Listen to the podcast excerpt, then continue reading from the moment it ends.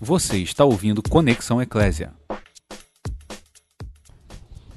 Eu terminei ontem, terminei na verdade não, fiz uma introdução do assunto. Eu fiz uma pergunta, o que é um pai espiritual? Lembra disso? Vocês lembram disso? Não. É, eu acho que o Yuri está publicando assim os, os áudios no podcast sem título, né? Ele deve estar tá colocando assim da Folha Hashtag 1, hashtag 2, hashtag 3. É bom ter, né? Também pensei nisso. Como identificar, porque senão a gente não vai saber qual assunto que foi falado naquele momento. Mas eu, a pergunta de hoje é outra. Eu não sei, Tita, se a capa entrou o subtítulo Perguntas e Respostas. Tem? Só tem paternidade espiritual. Porque eu acho que isso aí, porque o livro está tanto, com tantas perguntas, né? E tantas possíveis respostas, né? que a ideia original era paternidade espiritual, perguntas e respostas. Era só para fazer pensar mesmo. Então dá, dá para curar ainda o negócio? Bem, como identificar um discípulo maduro? Porque acho que essa é a pergunta que a maioria faz assim, quase sem querer. Fala, Franco, como é que a gente então descobre alguém, identifica alguém que tem alguma carga, alguma maturidade já? Como eu falei aqui, os filhinhos, quando João fala com eles e diz: eu, eu vos escrevo porque os teus pecados, os seus pecados são perdoados. Na verdade, os que nasceram hoje precisam muito desse, desse querigma, sabe? Dessa certeza de que são livres, dessa certeza de que são novas criaturas, de que os pecados foram perdoados, de que foram aceitos plenamente pelo Senhor, foram reconciliados com o Pai e foram feitos filhos de Deus e por conta disso receberam o espírito da adoção, né? Então o, o, o filhinho, ele precisa ouvir mesmo essas verdades. Seus pecados estão perdoados, sabe? Você é uma nova criatura. Você recomeçou a vida, você nasceu de novo. Isso é muito legal, fundamental. É, quando eu falo que a gente não pode ficar só nisso, no leitinho, não é que eu estou desprezando o leite. O leite é fundamental, tá? É, as crianças, quando nascem, inclusive a, a, recomendação é ficar pelo menos os seis primeiros meses mamando da mãezinha deles, né? Nossas netinhas estão lá, embora tá naquele jeito, né? Mas fizeram seis meses e até outro dia era só leite materno, só leite materno. E tudo estava lá. É, então a gente não está falando contra. A gente sabe a importância do leite. O que não pode, irmãos, é o tempo passar e ficar só no leite. Pô. Aí que não dá certo, concorda comigo? Não. Pois já era tempo de semestre. Por que está ainda aí? Isso é, esse é o drama, entendeu? Cara, que esse vento aqui em cima não vai ficar legal não. Minha garganta deu uma gritadinha aqui. Aí, obrigado. Ah. Então a pergunta que normalmente, na verdade essa pergunta, vou explicar melhor. Ela brotou quando? Quando nasceu o livro Plenitude, eu estava ministrando um seminário em vários lugares sobre o livro, Seminário Plenitude. E em São Paulo, com um grupo de pastores lá do, do Conselho de Pastores, quando eu terminei de falar, um pastor falou, Franco, acho que. E não tinha esses dados no livro ainda. Ele falou assim, Franco, seria importante você é, falar um pouco sobre como identificar esse discípulo maduro. Porque senão você fala muito da maturidade, maturidade mas no final a gente fica com aquela sensação de que e aí, como é que eu acho essa. Enquanto essa pessoa, como é que eu tenho a plenitude, a certeza que Deus está colocando alguém realmente do meu lado, né? Claro, eu comecei a escrever então, no final do, do, do livro, sobre essas características. Mas eu queria te dar assim, antes de falar das características, dizer qual o caminho que eu andei para chegar onde eu cheguei, entendeu? Porque eu acredito que primeiro nós precisamos é, ouvir Jesus acerca de como, como nós conhecemos de fato uma pessoa. Como é que eu conheço de fato uma pessoa? E Mateus 7, 15 a 20, Jesus, no seu ensino, na sua doutrina lá para os discípulos, ele diz assim: vou usar a NVT, tá? Tomem cuidado com falsos profetas que vêm disfarçados de ovelhas. Você vai ver o seguinte: você vai ver que sempre alguém vai querer as ovelhas. Sempre alguém vai querer dominar as ovelhas. Sempre alguém vai querer a tua vida, te dominar. Sempre vai haver essa. Isso é uma realidade. Não há como fugir disso. Sempre alguém vai querer abusar de você. Difícil falar isso pra caramba, mas é necessário dizer. Necessário dizer. Sempre tem uma alma penada mais do que cansada de que vai não vai te amar de verdade. Vai te usar. Vai fazer comércio de você. Vai querer que você seja criança a vida inteira. Vai dominar sobre você. Vai querer exercer domínio. E toda vez que você tentar sair do domínio, essa pessoa vai te ameaçar. Em algum momento, pode até te amaldiçoar e dizer que você não é bendito ao sair. Então, sempre, sempre vai ter esse risco. Paulo chega a dizer isso quando ele sai de Éfeso, para os pastores terem cuidado, que sempre tem alguém querendo levar consigo. Sempre querendo arrastar pessoas consigo. Deixa eu te falar uma coisa: nós não temos aquilo que não libertamos. Nós não temos. Se você quer saber de verdade que uma mulher te ama, deixa ela livre. E vice-versa. Se você quer saber que um homem é de Deus para a sua vida, deixa ele livre. Livre. A liberdade é que prova. A liberdade é que prova. Quando você cativa alguém, a, a palavra cativar, o nome já é feio, né? Cativar, colocar em cativeiro. Pequeno Príncipe daqueles anos que dizia: Você é responsável por aquele que cativa. Um livro que era muito lido naquela época. Cativeiro é legal. A Bíblia não manda a gente cativar as pessoas. O Senhor manda a gente amar as pessoas.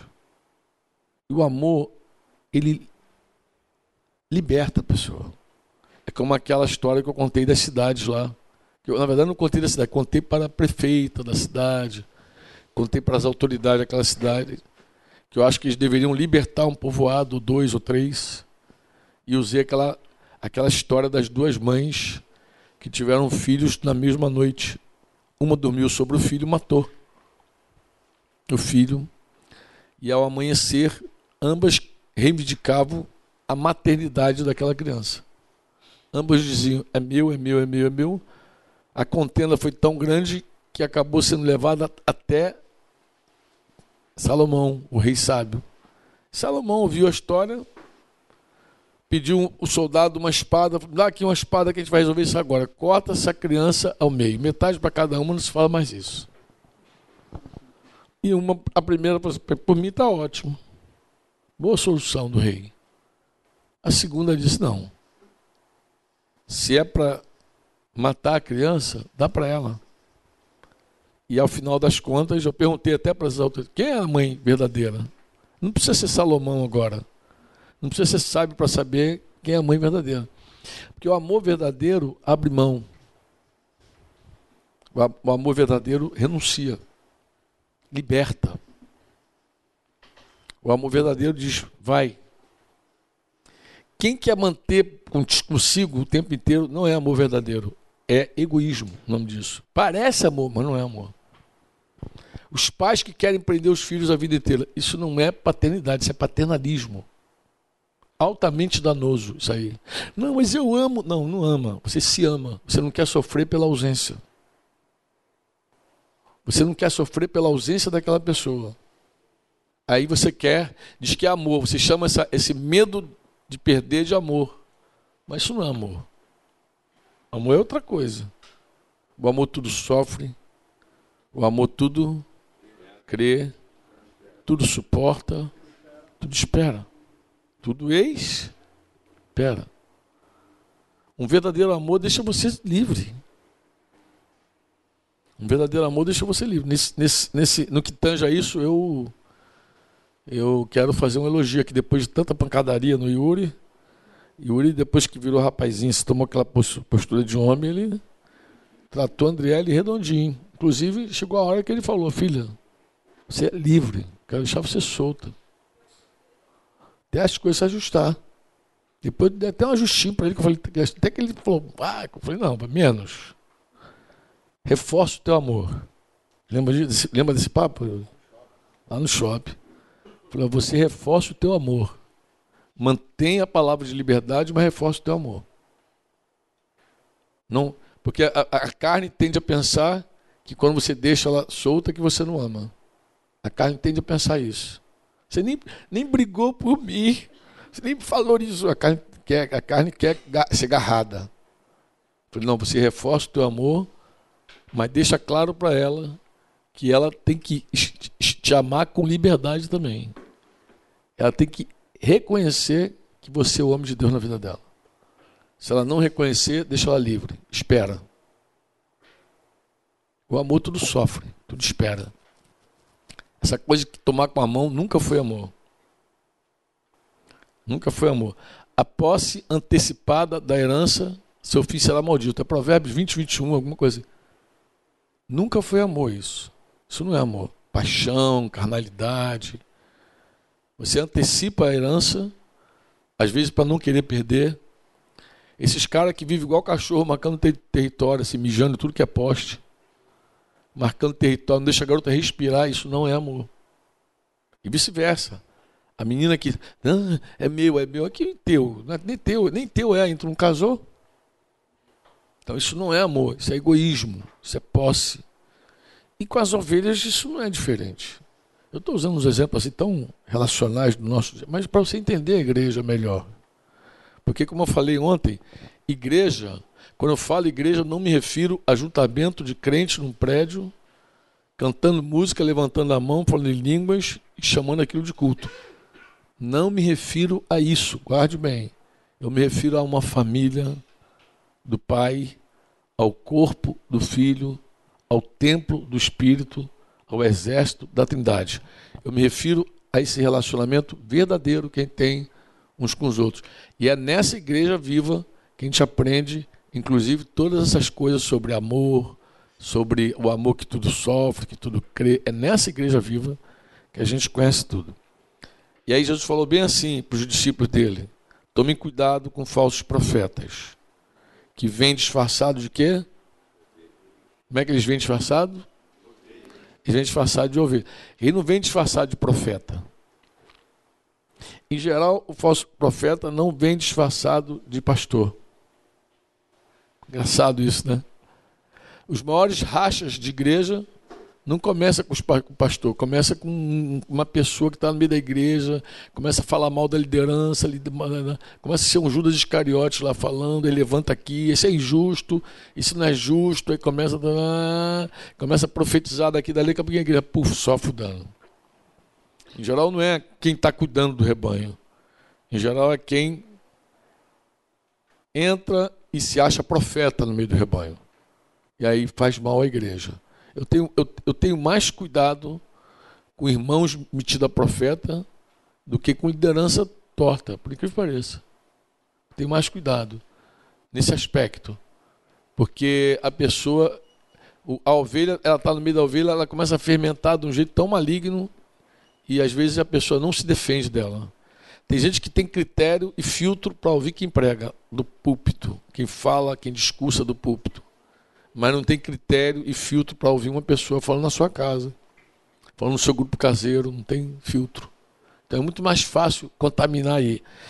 Ele diz assim: vocês os identificarão por seus frutos. Amém? Como é que a gente identifica então? Por seus.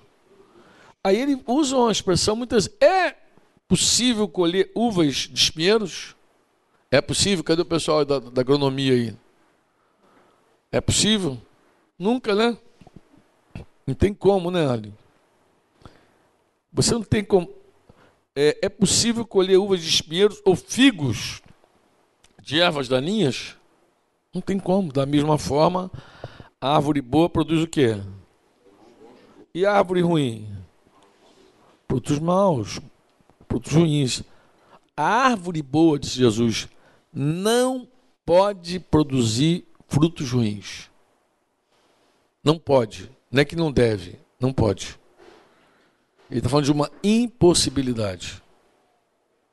A árvore ruim não pode produzir frutos bons. Não pode. É uma impossibilidade. Não é que ela não deve, ela não pode. É dela. É próprio dela, da natureza dela. Então não dá para ser. Não tem como ela fazer. Então toda árvore que não produz bons frutos é cortada e lançada ao fogo. Portanto, é possível identificar as pessoas por seus frutos. Mateus 15, 20, NVT. Então, essa é a primeira pista que Jesus dá para os discípulos se orientarem com relação aos falsos profetas. Vocês dizem amém ou não? Amém. Depois ele segue ensinando, a partir do versículo 21, com outra advertência, dizendo: Nem todos que me chamam de Senhor, Senhor, entrarão no reino dos céus, mas apenas aqueles que de fato fazem o quê? A vontade do meu Pai que está, e diz que no dia do juízo, muitos me dirão, Senhor, Senhor. Ou seja, muitos que alegarão conhecer Jesus no dia do juízo serão expostos como alguém que de fato não conhecia. Ouvirão: Apartai-vos de mim, vós que praticais a iniquidade, vocês que não cumprem a lei, a verdade, o mandamento. Então, a segunda coisa que Jesus fala, a segunda pista é uma vida de pecado. Então, árvore ruim, ela não dá bons frutos, e ainda tem um outro, outro, um outro dado interessante: ela tem uma vida de pecado. Às vezes o discurso é um discurso maneiro, mas a vida é de pecado. Quem eu encontro assim em geral? Pessoas semeando doutrinas vãs no meio da igreja, em geral, tem vida de pecado. Principalmente o pessoal que dá ênfase demasiada na graça. O que eu já ouvi, de, até jovens, dando ênfase demasiada na graça, uma graça destituída de verdade. Em geral, as pessoas estão em pecado. Falam da graça, mas estão vivendo em desgraça. Normalmente estão fornicando. Não lembro um caso assim, bem top assim, de uma menina que falava bem da graça, mas estava com a vida em desgraça. A vida em desgraça. Eu falei, você não entendeu a graça. Graça é o poder que te faz santo. Graça não é a carteirinha 007 para pecar. Não tem o 007 que tinha aquela permissão para matar? Essa é a ideia do 007. Os mais jovens talvez não sabem. Mas quando essa série começou de 007, o que identificava aquele agente inglês é que ele tinha uma permissão para matar. Então esse é 007, James Bond. Ele tem permissão para matar. Tem aqueles crente Bond, entendeu? O James crente. Que ele não tem permissão para matar, ele tem permissão para pecar. E acha que pode levar uma vida em pecado e ao mesmo tempo ministrar graça na vida das pessoas. Mas Jesus falou que essas pessoas terão uma grande surpresa. Naquele dia dirão naquele dia, Senhor, em teu nome, em teu nome, em teu nome nós curamos enfermos, em teu nome nós é, fizemos maravilhas, expulsamos demônios, Fizemos muitos milagres em teu nome. E Jesus vai dizer: Eu, porém, responderei: Nunca os conheci. Eu não sei quem são vocês. Nunca os conheci. Eu nunca te provei, inclusive. Porque conhecer também fala disso, de gnoses. Né? Nós não nos experimentamos mutuamente. Você não sabe quem eu sou. Logo, eu não sei quem você é. Porque conhecer ali não é eu não sei quem é você. Deus conhece todo mundo. Conhecer ali é a mesma palavra usada para dizer que José não conheceu Maria até que ela desse a luz a Jesus. Ou seja, José já era noivo de Maria, e aí o, o, o evangelista diz que ele, acho que foi Lucas que narrou isso, que não conheceu Maria até o dia que ela deu a luz. Ou seja, ela engravidou pelo Espírito Santo e ele não teve nenhuma intimidade com ela, não teve relações sexuais com Maria até que ela deu a luz. Quando ela deu a luz, aí ele conheceu Maria. Jesus tinha irmãos, né? Tiago dentre eles. Então Jesus tinha irmãos. Então, mas na, até Jesus nascer, José não tocou em Maria, José não teve intimidade, José não conheceu. Então, conhecimento na Bíblia sempre é experimental. Eu te provei, eu te experimentei, eu te conheço. Então, quando eu falo assim, eu não te conheço, ele está dizendo, você não me conhece. Nem eu te conheço. Porque você não me experimentou e eu não te experimentei. A gente não teve intimidade. Eu, você não me conhece. Ah, mas eu sei quem é você. É uma coisa, eu sei quem é você é uma coisa. Mas te experimentar é outra coisa completamente diferente. Então a segunda pista de Jesus é essa. Tem uma outra é, pista que Jesus dá na sequência, uma outra evidência, Mateus 7, 24. Porque isso é a sequência do ensino de Mateus. Ele está ensinando no Sermão da Montanha, ele ensina os discípulos: olha, observa os falsos profetas assim.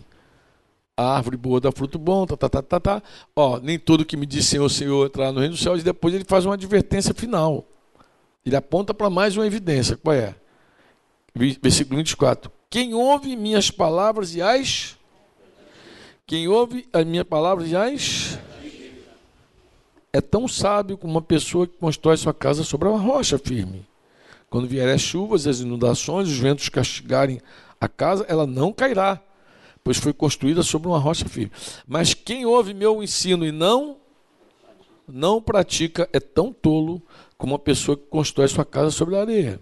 Quando vierem as chuvas, as inundações, os ventos castigarem a casa, ela cairá com grande estrondo. Ou seja, essa terceira pista de Jesus fala das provas. Nós precisamos ter atenção para as provas. A gente chama uma maneira de conhecer as pessoas. Você não sabe quem é uma pessoa até ela ser provada. Ah, eu estou gostando da fulana. É legal que tu gosta da fulana. Como, é, como, é a vida dessa pessoa? Não. Vocês conhecem essa história já, né? Essa ilustração a gente já usou muitas vezes. Conhece não? Posso falar? Quando a gente falava para os irmãos que o discipulado não é domínio, o discipulado é só um irmão mais velho que ficou responsável por você te ajudar e cooperar para a tua, tua vida, porque muita gente, quando fala discipulado, fica, fica arrepiado, igual gato. Tem gente que tem medo de discipulado. Quando você senta e ouve, você encontra a razão. Em geral, o discipulador foi um dominador. Não um discipulador, foi um dominador. Aquele dominador do pior, da pior espécie, do tipo que quando você peca, ele diz: Você me decepcionou. Como se ele tivesse direito de se decepcionar contigo como se ele pudesse julgar o servo alheio. Jesus falou, Paulo diz, para o seu próprio Senhor está de pé ou cai. Um discipulador que diz, você não é filho, cobrando essas coisas. Gente não cobra. Inclusive, a gente não cobra ninguém, nem de nos chamar de pai e mãe. Acho que nem precisa disso. Isso é feião. Você chama de filhinho querido. Não precisa ter o retorno. Meu papai, não precisa disso, não. Pô.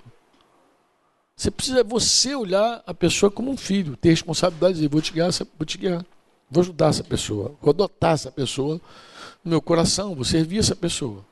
Então não precisa dessa, dessa coisa todinha. Mas a gente diz assim, para guardar do domínio, a gente diz assim, observa o seguinte, irmão.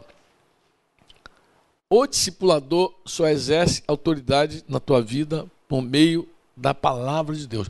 Porque a palavra de Deus é a autoridade absoluta sobre a vida de qualquer discípulo. João 8 disse que se vocês permanecerem na minha palavra, sois verdadeiramente meus.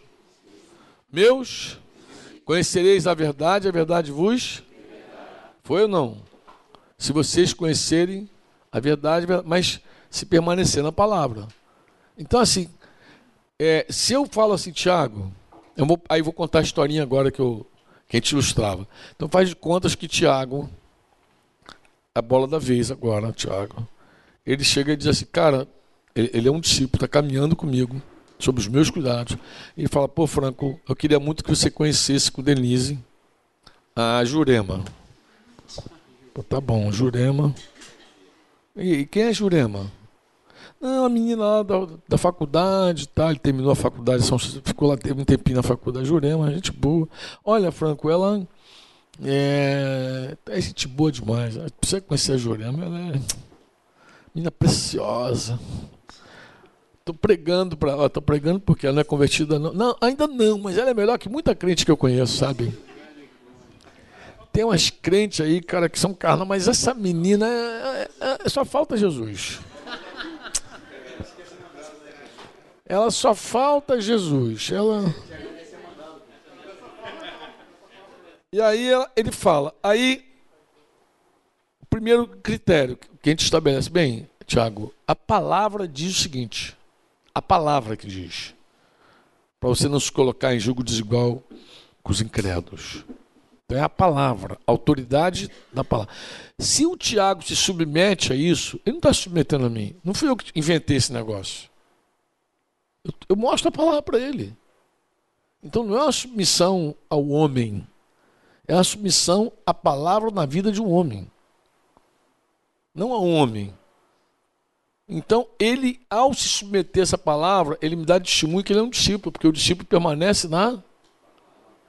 Ao não submeter essa palavra, nessa palavra, ele me coloca uma dúvida. Se ele de fato é um discípulo de Jesus. Ele põe dúvida. Porque o discípulo é aquele que permanece na sua palavra. Nunca falei aqui dos termos do discipulado, acho que não. Mas tem um videozinho na internet que eu fiz outro dia para atender um irmão lá em Curitiba. Lá, bota aí, Franco, eu fiz uns cinco ou seis vídeos que deve estar no Conexão Eclésia, o Espaço Discípulo, Servo Livre. Tá, ah, tá no Servo Livre. A Tita mancha desse negócio todo. Está no Servo Livre, depois eu passo o link para vocês. Mas é os termos do discipulado. E um dos termos eu falo, compromisso com a palavra. Quem não tem compromisso com a palavra, põe dúvida. Porque o discípulo é se vós permaneceres na minha palavra. Mas a palavra é a autoridade absoluta, por isso que a palavra vem primeiro. Mas aí vamos fazer de contas agora que o Tiago dispensou a Jurema e agora vem falar comigo da Cremilda. Falou, pô, Franco, quero que você abra a porta para receber Cremilda. Gente, desculpa, eu falei, eu usei dois nomes assim diferentes, não porque eu acho horríveis, não. Porque eu não quero que se atrapalhe com ninguém aqui presente, tá? Mas posso pegar um nome chileno aqui, outro qualquer aí para. Não, se bem que chileno, alguma irmãzinha pode achar que eu estou defraudando ela lá no Chile. Lá. Mas pega um nome assim, diferente. Bem antigo, né? E ele fala assim: é, Franco Cremildo é uma pessoa maravilhosa. Tá bom, Cremildo é maravilhosa. E tá, mas Thiago, dessa vez é crente. Não, crente, Franco, ela é crente, que é uma beleza. Crentaça, joia, crentaça. Glória a Deus, já é crente.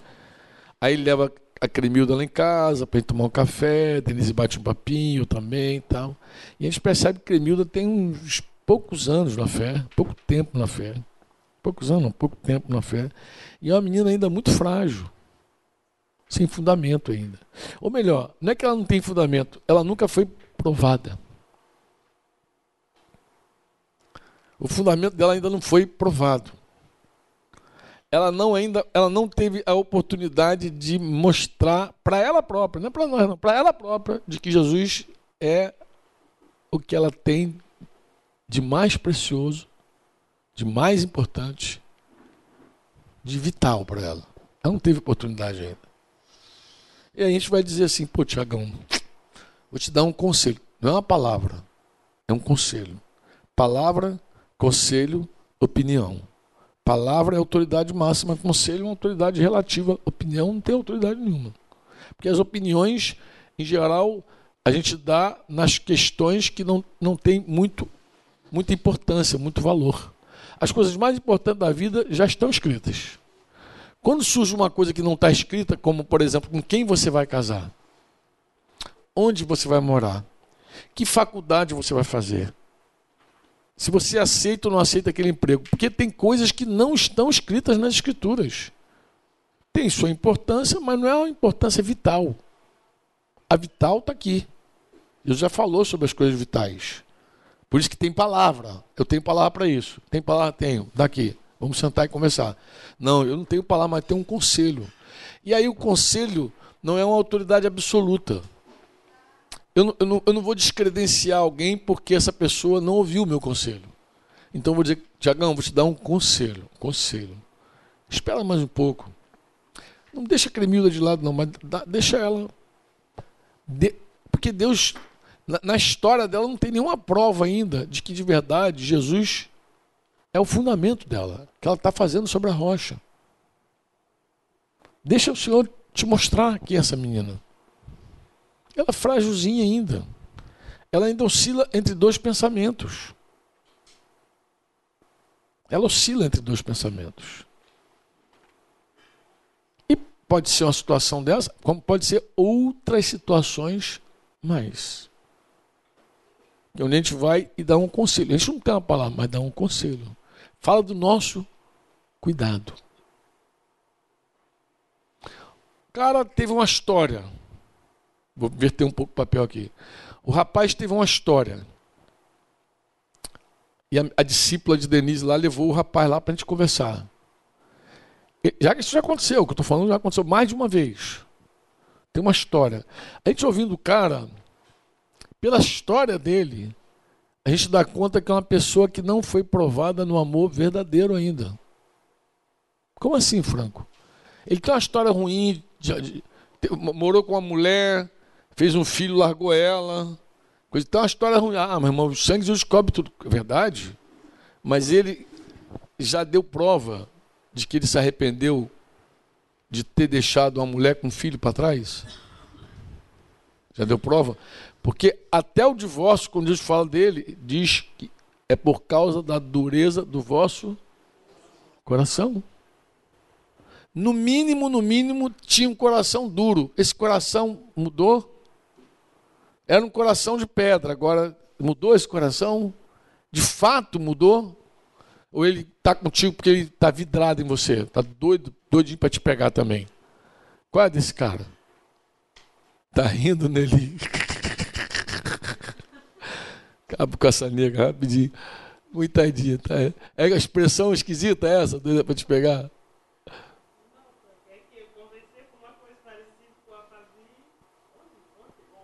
Ah, sim. É, tu lembrou.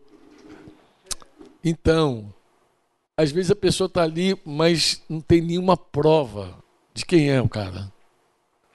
De quanto ele está disposto a morrer por você. Eu falei esse dia com, a, com uma menina. Falei com ela, você quer casar? Aí ela, eu não sei. Eu quero casar. Eu falei, deixa eu te, te ajudar. É, não, a questão não é, eu não sei se eu não quero. Se você quiser casar, busque de Deus um homem de Deus. Um homem que seja capaz de dar a vida por você. Um homem que seja capaz de dar a vida, de morrer por você.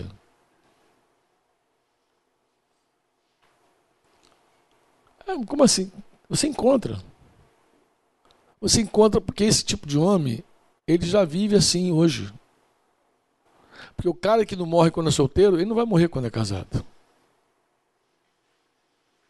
O cara que está pronto para morrer hoje, ele vai morrer por você, ele vai dar a vida. A mulher, eu falei para vocês ontem que ela é um presente. Lembra que eu falei isso? Quem se lembra? Diz amém. amém. A mulher é um presente. A mulher é um presente, é coisa linda. a mulher é um presente. Tem um texto nas Escrituras que diz que a mulher, quem encontra uma mulher. Ah, eu acho que eu, eu escrevi isso para minha esposa um, uns anos atrás, quando a gente fez um um, 30 alguns anos de casamento. E eu quando terminei de. Quando eu terminei de falar com ela, eu falei isso aí. Eu acho que, eu acho que mais uma vez a palavra diz isso. Mas vamos ver aqui se é assim. Provérbios 12, 4 diz o quê? O que, que diz Provérbios 12, 4?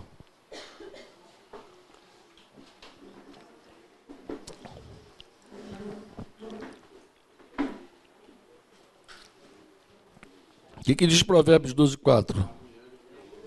A mulher virtuosa coroa de honra do seu marido. Vocês examinam? A mulher virtuosa é o quê? A mulher virtuosa é o quê? É uma coroa de honra para o seu marido. E uma menina me falou esses dias, não está aqui não, tá? Para ninguém ficar olhando uma para outra suspeitando. Está fora daqui.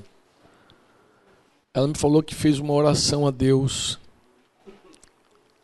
pedindo a Deus um coração de pedra. Ela falou: Senhor, eu não quero um coração de carne, eu quero um coração de pedra.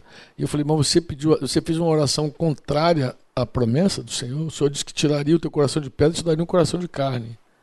E ela, no momento de tristeza e angústia, por conta de um sofrimento com um homem, ela então falou: Senhor, tira esse coração de carne e me dá um coração de pedra. E ela ficou muito mexida porque eu toquei uma música, aquela música que a gente sempre canta, Deixa quebrar Coração de que bateu nela assim com força. Ela nunca tinha ouvido aquela música. Deus pode aquecer. Mas depois eu escrevi para ela. Quando ela abriu melhor o tema, eu falei, filha, você não, Deus não ouviu essa tua, essa tua oração emocional. Deus não ouviu. Eu tenho certeza que Deus não ouviu. E você é uma joia. Porque a mulher é um presente de Deus ao homem, é como uma coroa. Imagina uma coroa. O que é uma coroa, gente? É uma presença, é, é, é, uma, é, uma, é um presente que vai na cabeça. Concorda comigo? Que dá um destaque em você. É uma joia. A coroa, eu posso dizer que a coroa é uma joia? Posso ou não? Posso ou não? E eu escrevi assim para ela: Olha, você é uma joia. Deus não ouviu essa tua oração emocional. No momento certo, essa joia vai ser vista. E não só vai ser vista. No momento certo, essa joia vai honrar um homem de Deus. No momento certo. Porque você é uma joia. E é mesmo. O Senhor, quando entra na vida de uma mulher, ela pode ser a maior rameira do mundo, uma prostituta sem vergonha do mundo. O Senhor entra, ele opera sinais, maravilhas, milagres e tal, mas ele também deixa aquela moça como uma moça. Ela pode até não considerar isso. Achar que já tem uma vida pregressa, ah, tem uma história. Como é que vai ser minha vida? Coitadinha. Ela não sabe como Deus a vê. Ela não sabe como Deus a vê. E tem mulher até que tem medo, porque diz assim: não, minha, com a minha vida, quem é que vai me querer com a minha vida? Em primeiro lugar, quem vai te querer é o Senhor. Ele te quis tanto que pagou por você. Amém? Com a tua vida, com a tua história, do teu jeitinho. E depois, se o Senhor te quer, e se ele quiser te dar de presente para algum desses cabeçudo feio aí, mas discípulo de Jesus. Cabeçudo feio, mas discípulo. Não precisa ser bonito, não precisa fazer sobrancelha, não precisa nada disso. Você não precisa dessas drogaiadas de mulher, não. Você só precisa ser homem de Deus. Você precisa ser homem e de Deus, de preferência. Não é só ser um homem, é um homem de Deus. Tu vê, Mara casou com o Simar, imagina. A esperança para você. Mas tem coisa pior por aí, ó. Carol casou com Cristiano.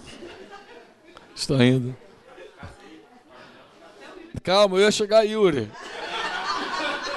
Eu ia chegar aí, ele já antecipou, ele é esperto pra caramba. Eu ia dizer, Andriele casou com Yuri. A Aline casou com o Fabiano. Pô, o Fabiano, os caras nem você estão livrando a cara. Então há esperança para você ainda, entendeu? Há esperança para você. Mas assim, isso não precisava, né? Denise casou com o Franco. Você, você não precisava falar isso. Eu, eu, vou aqui, eu não posso. Você está mexendo com a minha carne aqui. Você não pode fazer mexer com a minha carne. Você não pode mexer com a minha carne. Eu, eu, eu, eu, eu, eu dizia assim, Denise que falou isso uma vez, eu nunca acerto, mas ela, ela disse que quando casou comigo, eu era um príncipe montado. Era um príncipe mesmo, cara. Montado no cavalo branco. Até a primeira chuva. Quando a tempestade bateu, ela viu que o cavalo não era branco, não era príncipe, era o sapo. Mas coitadinha, né? Era o que tinha pro momento também. Ela muito ceguetinha. É incrédulo, olha. Incrédulo. Mas assim, graças a Deus. O que seria de nós se não fosse Jesus? Jesus entrou na história. Né? Mas quem já está em Cristo não precisa passar essa, não precisa entrar nesse jogo. Não, precisa, não necessita correr esse risco quem está em Cristo. Quem está em Cristo confia no Senhor. Você é uma joia do Senhor e você Pode. Pode, se você quiser. Até deveria ver os frutos de uma pessoa antes de se aliançar com ela. Você deveria, com prudência, deixar teu sentimentinho de lado, não ser presidido pelas emoções, pelo sentimento, e ver se aquela pessoa de fato é quem é, quem parece. Se não é só um lobo disfarçado de ovelha. Tá bom? Vocês examinam? O, em geral, quando você faz uma prova, no mundo, o mundo avalia a quantidade de informações que você tem. E quando Deus nos prova, Deus avalia a quantidade de prática da nossa vida, o que praticamos e o que não praticamos. O que é só teoria e o que não é.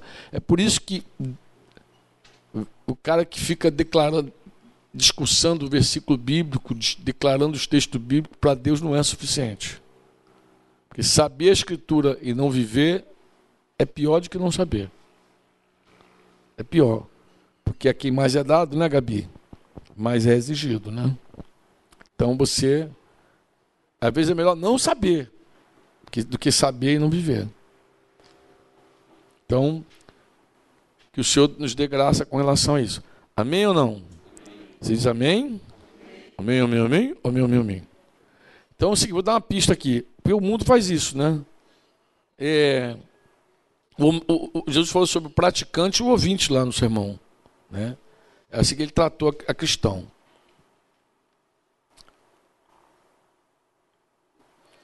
Isso é tão fundamental. Se você pegar aquele Romanos 14, 20, abre o Romanos 14, 20 aí. Vou pegar para você aqui, só para te dar uma, uma noção aqui. Romanos. Para acordar também, né? Tem gente dormindo aí de óculos escuros, é o que eu falo, gente. Botou óculos escuros, eu sei que vai para Nárnia. Nem adianta. Tem, tem uma irmãzinha que está deitando assim, coitadinha. Ela, você deve estar tá virulenta, tudo quebrando o galho dela. O que, que diz aí Romanos 14, 20? Não destruam o quê? A obra de Deus. Como é que uma pessoa vai destruir a obra de Deus? Por causa de comida. Olha que coisa interessante. Como assim? Como é que eu vou destruir a obra de Deus por causa de comida? Porque assim, a obra de Deus não é que creio em Jesus? Sim ou não? Então ele está dizendo assim: com a conduta errada, eu posso fazer a pessoa não crer em Jesus e destruir a obra de Deus. Então, com a conduta errada, eu destruo a obra, e com a conduta certa, eu faço a obra. Você diz amém ou não? Com a conduta errada, eu destruo, com a conduta certa, eu realizo, eu faço. Então, Paulo diz que o nosso testemunho ele, é um, ele tem força. Você diz amém ou não? E antes de terminar esse ponto, eu queria avaliar contigo, não sei quantos minutos tem aí. Tenho? Está fechando? Então deixa eu falar aqui, antes de terminar essa reflexão. Vamos considerar com você que três aspectos do fruto que nós podemos ver através dos ensinos do Senhor. Três, três aspectos. Eu queria que você até anotasse isso. Diga comigo assim, anota aí. Crescimento pessoal. Pode repetir para assimilar. Crescimento pessoal. Descrescimento pessoal. Cuidado com os irmãos. Paixão pelos perdidos. Então, de novo, crescimento pessoal, cuidado com os irmãos, paixão pelos perdidos.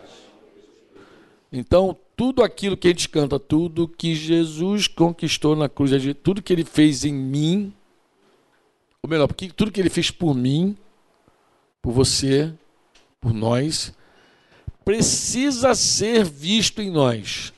Por que, que isso porque é legal? Porque quando a gente fala assim, fruto, Cadê o fruto? Eu quero ver fruto. Em geral, as pessoas pensam evangelismo. Quantas pessoas você ganhou ano passado? Cadê teus frutos? Mostra teus frutos. Evangelismo. Parece que as pessoas só pensam em ganhar gente. Né? Ou então, são dois extremos, em geral são dois extremos.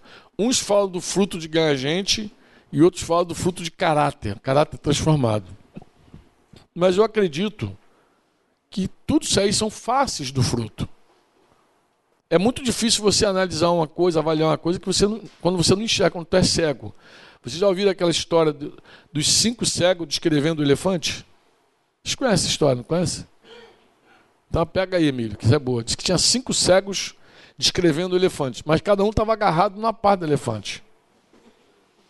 Então, o que estava na tromba, ele começou a dizer ao elefante: Ah, o elefante, o negócio, o negócio mole assim mesmo. E ele começou a descrever um negócio assim que parece uma mangueira, mas parece que está vivo. Eu acho que é uma minhoca, um negócio assim, uma centopeia. Sei que diabo é isso, mas está descrevendo lá. O outro está debaixo da barriga do elefante. Não, negativo, o elefante não é assim não, cara. O elefante parece um telhado, assim, um negócio grande e tal. Pá. O outro está na pata do elefante. Ih, o elefante é igual a árvore. Nenhum dos dois estão certos. O elefante é igual a árvore. É uma coisa roliça. E dá uma mexida de vez em quando, né? E cada um na orelha e o outro no rabo. Ih, rapaz, estou por fora. O elefante é fininho. Vocês estão falando que é grosso, o negócio é fininho, balança por lá.